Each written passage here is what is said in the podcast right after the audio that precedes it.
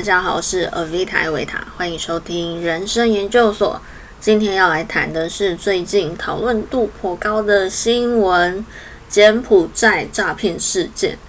那我要谈的并没有像新闻里面太耸动的情节，只是以我个人亲身经历，我没有那么可怕的经历，但我的个人观点来分享我对最近这个新闻事件的看法。我的看法是呢，真的不要有那种想赚高薪就活该被骗的这种想法，因为我真的认为台湾的就业环境真的很差。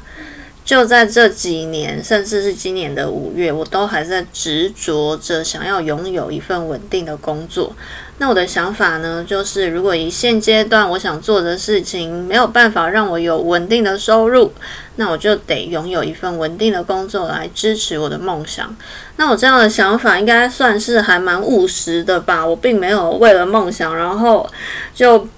让自己穷途潦倒。但是呢，从去年在台北的经历，以及一连串我在职场上经历的水深火热，再加上我后来离开台北，又不知道自己要面对的是怎样的一个就业环境，所以在今年五月的时候呢，我每天划着一零四，搜寻着工作的机会，然后心中感到非常焦虑。在那种情况之下呢，我真的也划到了在柬埔寨的客服高薪工作。虽然那个时候我心里有这样的念头，我就觉得如果台湾真的容不下我，没有我的容身之处，我心中有一个大不了，就去柬埔寨赚够了钱再回来。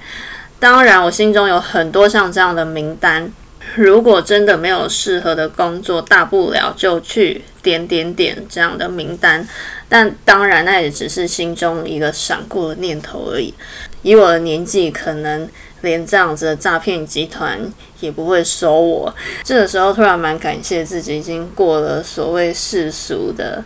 保鲜期限。但回溯一下我这一段日子啊，我找工作的历程，我真的认为台湾的就业环境真的太差了。当然也会有人说，那就业环境再怎么不好，也总好过到柬埔寨被人关在园区里，好吧？但我认为这就是很不进步的想法啊！我们是台湾呢，我们在国际上已经是很有名的国家了。我们防疫做的那么好，医学科技都那么先进，为什么就不能提供我们的就业人口好一点的就业环境呢？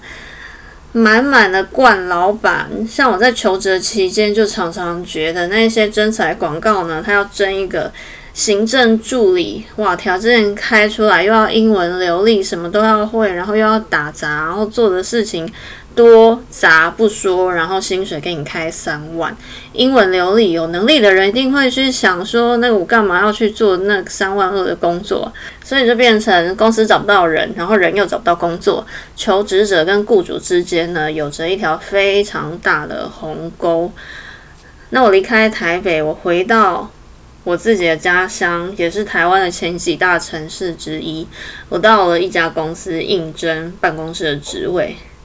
在那一天呢，我抽到了一张死神牌，我心中呢觉得惴惴不安，不知道自己的明天究竟在哪里。但是到了这种时刻，当然也只能尽量的去尝试每一个有可能的机会。那我在一零四上看到那家公司的应征者啊，高达二三十位，所以在面试的过程中，我一时好奇，就问了对方说：“这样看起来一个小小的公司，然后只是要应征一个行政，应征了这么多人，难道都没有合适的对象吗？”然后那位雇主不知怎么的，突然对我敞开了心房，他说。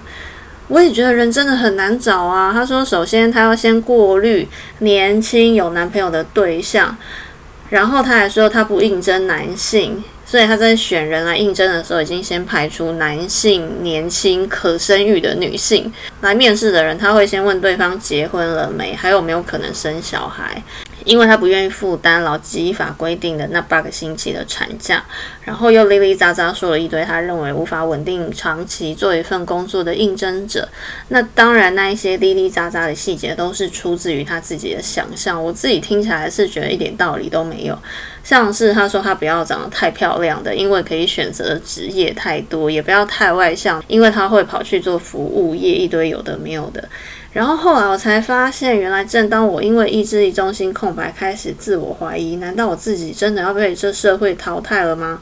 为什么就是没有一个工作容得下我？但是在那一刻，我恍然大悟，这些惯老板他要找的是没有思想、不太有能力，然后甘于委身于一份还可以的工作，然后长长久久的做下去，然后因为自己本身条件没有太好，也可能没有什么其他工作机会，所以就可以长长久久稳定的做下去。那以他的价值观，他想要找一个不太有能力的人，而意志力中心空白的我，却为了。找不到像这样子的工作，然后在那里自我怀疑，所以我顿时之间就理解了死神牌要我去看到的，他要我看清楚这些早就该被淘汰的价值观，要我不要再用这样的价值观来为难我自己了。所以我其实还蛮感谢那一天的经历，让我知道，在这样一个充满年龄歧视、性别歧视的就业环境里，我真的无法待在任何一家封闭的公司里。就算只是为了赚钱，我想我也一时半刻都待不下去。我认为台湾真的应该要检讨一下，如何提供一个更好的就业环境给求职者。这句话听起来会有点太严肃，但是我真心这么认为。就我这两年的经历，我相信大多数的人都是需要在工作上拥有成就感，有了成就感才会有效率，一份工作也才待得长久啊。也不是每个人都希望就只。期待发薪日的那一天，那其他的日子都过得像在地狱里，在那样的环境下吃苦撑过来的，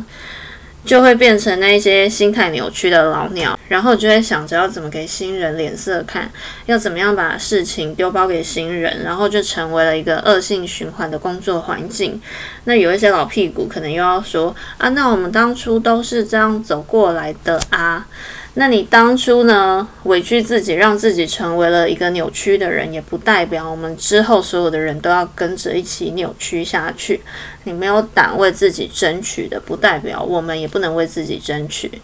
在我疯狂找工作的那一阵子呢，我还接了外包改作文、改中文作文的案子。那改一篇中文作文也才几十块的收入。原本呢，那是在我超级焦虑。的状况下接的案子，但做了之后才发现，这个工作也太有乐趣了吧！那个时候呢，如果我光靠改作文的话呢，我只能吃土。但是我在我的梦想笔记本写下，我希望我之后接的案子都能让我拥有这样的工作品质。我付出我的才能，然后我的才能得到尊重，大家在互相尊重、诚实无欺的前提下合作。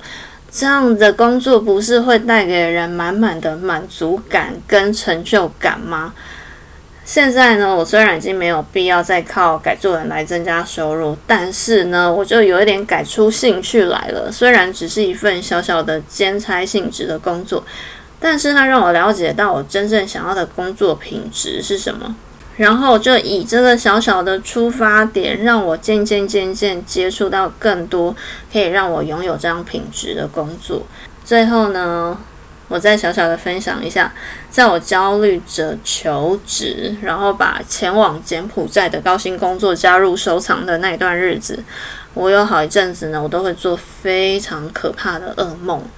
有一次呢，我梦见我在看一段影片。影片里是各种上吊的方式。影片里有很多撑不下去、看起来非常痛苦的人，在想着如何上吊才会成功。在梦里的我呢，突然有一个很坚定的念头，我想说，这个影片的负能量太强大了，再看下去可能我也会被卷入黑暗。所以在梦中我就关掉了那个影片，然后我从噩梦中醒来。死神牌，噩梦的出现。我想都其来有自，不需要害怕，但是可以静下心来检视。死神牌要我去斩断的是什么？在那一场价值观偏差的面试里，我斩断的是以一个偏差的价值观来衡量自己的妄想。那噩梦的出现呢？我想是提醒着我，无论再怎么焦虑，或是正当你非常焦虑的时候，你更要三思而后行。今天的人生研究所就跟你分享到这里希望当这个世界的黑暗一一被看见一一被揭发受苦的人呢可以不再受苦。而台湾的雇主也能早日觉醒。祝福大家平安。